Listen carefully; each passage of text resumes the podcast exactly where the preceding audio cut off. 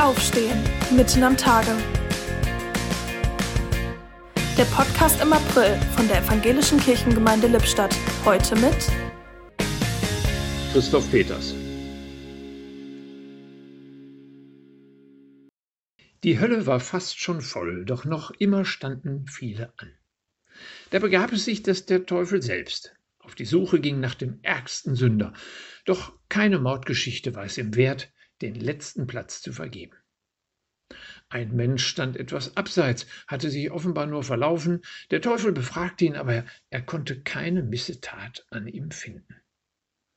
Aber Sie müssen doch was getan haben, bohrte der Teufel nach, jeder hat doch was gemacht.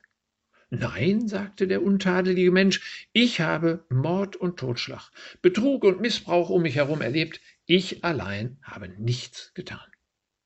Sie haben das alles mit angesehen? fragte der Teufel ungläubig. Ja, direkt vor meiner Tür.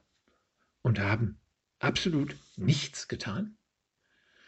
Nein, ich habe mich konsequent aus allem rausgehalten. Der Teufel war nicht leicht zu verblüffen. Komm rein, mein Sohn, der letzte Platz gehört dir. Und er wich ein Stück zurück, als der untadelige Mensch eintrat. Liebe Hörende, ich wünsche Ihnen Spaß an der alten Geschichte. Vor allem aber wünsche ich Ihnen, dass Sie nicht untadelig bleiben, sondern aufstehen mitten am Tage und Partei zu ergreifen für die, denen Unrecht geschieht. Wo auch immer, wie auch immer. Und auch wenn Sie dabei nicht alles richtig machen. Der erste Schritt, die Entscheidung allein, ist aber schon sowas von goldrichtig, dass Gott selbst die weiteren Schritte mit Ihnen geht.